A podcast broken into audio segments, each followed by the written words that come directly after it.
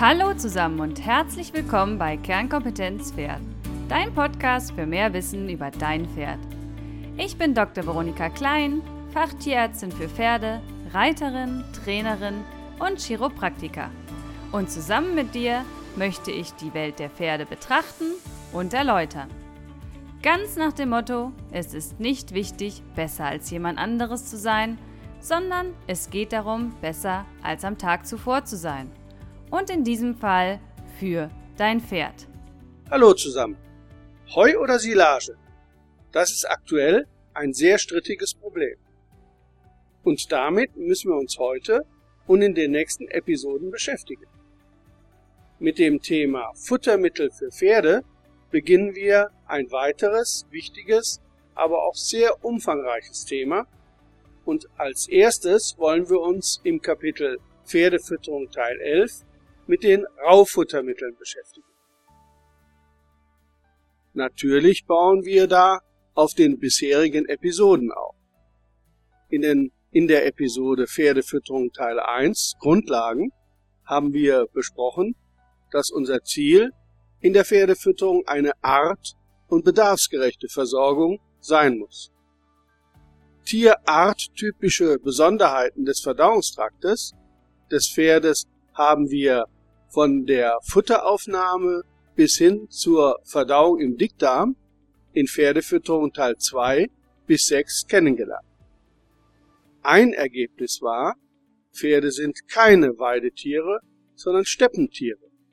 Aber wo ist da der Unterschied? Etwa gleiches Nährstoffangebot auf Weide und Steppe finden wir nur im Frühjahr.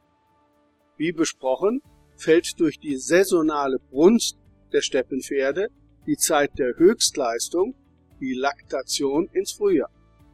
Bei dieser Höchstleistung hilft das fette grüne Gras. Die Steppe bietet aber über den Rest des Jahres dem Dauerfuttersucher Pferd fast ausschließlich überständiges Steppengras. Und bei knappem Angebot muss das Pferd für die Futtersuche große Strecken zurücklegen.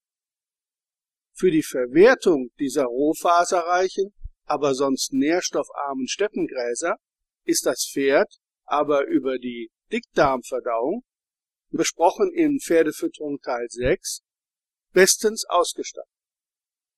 Futtermittel, die dem Steppengras ähnlich sind, bezeichnen wir als Raufutter. Und Raufutter ist unser heutiges Thema. Ein wesentlicher Unterschied, das Steppengras steht mehr oder weniger dem Pferd das ganze Jahr zur Verfügung. Wir müssen aber unsere Raufuttermittel lagerfähig machen, das heißt konservieren. In der grünen Futterwertstabelle siehe Pferdefütterung Teil 8, sind diese Rauffutterkonserven aufgelistet. Verschiedene Heu- und Strohsorten sowie Silagen, zum Beispiel die Heulage, erfüllen die Anforderungen von Raufutter, aber in der Regel nicht das Gras unserer Weiden. Denn durch unser Weidemanagement, zum Beispiel die Umtriebsweide, erhalten wir fast über das ganze Jahr ein sehr hohes Nährstoffangebot der Weiden wie im Frühjahr, aber so gut wie nie überständiges Steppengras. Dieses hohe Angebot an Nährstoffen war optimal für die Milchleistung von Kühen, die früher Hauptnutzer unserer Weiden waren. Auf diesen Weiden finden wir aber heute die Pferde und das Nährstoffangebot übertrifft in der Regel den Bedarf. Und im Winter brauchen wir für die Fütterung Konserven. Heu ist das Ergebnis einer Form der Konservierung von Raufutter, der Trockenkonserve. Ziel muss mindestens 85% Trockensubstanz sein, denn bei einer Restfeuchte von unter 15% ist das Futter gut haltbar, das heißt lagerfähig und verdirbt nicht. Schlechtes Heuwetter aber macht die Heuernte zum Misserfolg. Zu feucht eingebrachtes Heu ist ein hohes Gesundheitsrisiko. Eine gute Qualität ist Grundvoraussetzung. Es besteht hier sogar eine Beweislastumkehr. Das heißt, nicht der Einsteller muss Fehler der Fütterung als Ursache für eine Erkrankung seines Pferdes nachweisen, sondern der Pferdepensionsbetreiber muss beweisen, dass keine Mängel im Futter vorlagen. Dies verlangt von Pensionspferdehaltern nicht zuletzt wegen der möglichen Schadenersatzforderungen besondere Sachkenntnis.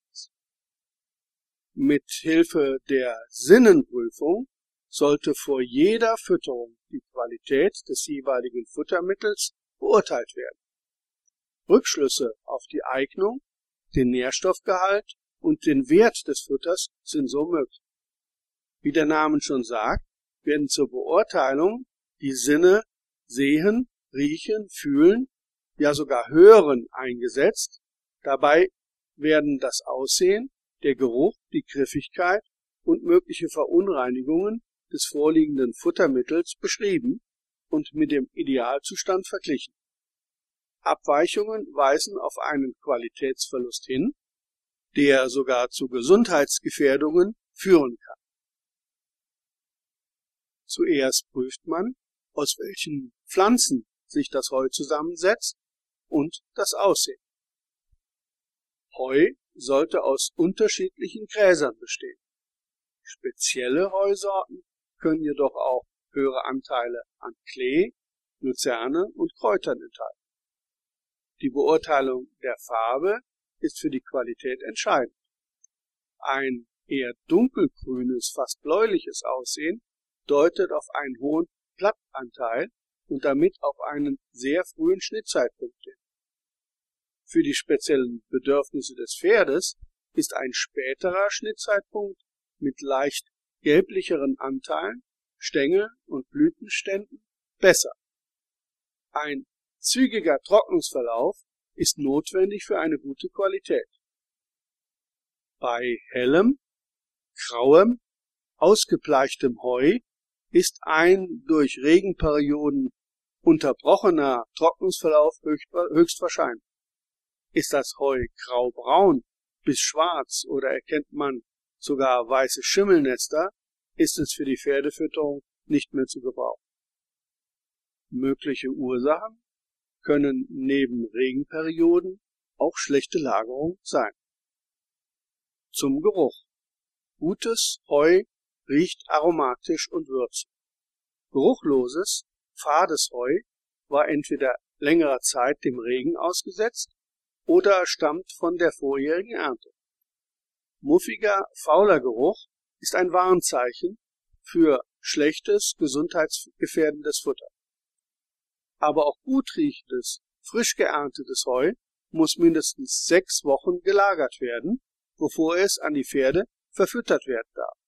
Grund dafür ist, dass durch das Welken und Nachschwitzen des Heus ein typischer, angenehmer aromatischer Heuduft entsteht, der aber in den ersten sechs Wochen der Lagerung Kumarinverbindungen enthält, die gesundheitsschädlich sein können.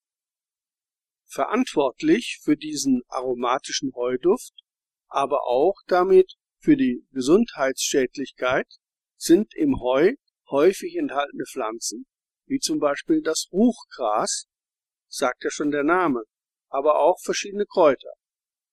Durch sechs Wochen Lagerung sind diese Giftstoffe aber abgebaut. Durch Anfassen prüft man die Merkmale Härte und Feuchtigkeit. Blattreiches, nährstoffreiches Heu fühlt sich weich und zart an. Je mehr Stängel und je weniger Blätter vorhanden sind, umso härter wird das Heu. Wie schon erwähnt, ist ein härteres dem weicheren vorzuziehen. Eine geeignete Struktur bei gewünschter Trockensubstanz ist mit dem Begriff knackig zu beschreiben, der sogar mit dem Gehör überprüft werden kann. Fühlt sich das Heu aber klamm an, enthält es noch zu viel Wasser.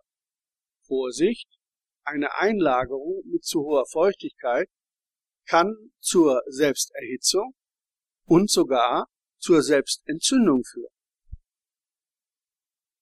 Gutes Heu ist frei von Erde, Staub und Milben. Selbstverständlich auch Stall, Mistreste, Plastik oder Blechteile haben da nichts drin zu suchen.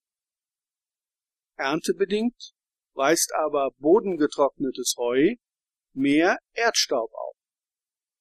Ein etwas höherer Schnittzeitpunkt von circa 10 cm ist für die Heuqualität förderlich. Ein Feuchtigkeitsgehalt von mehr als 15 Prozent bei der Einlagerung ist verantwortlich für besonders gefährliche Staubgehalte durch Schimmelpilzsporen.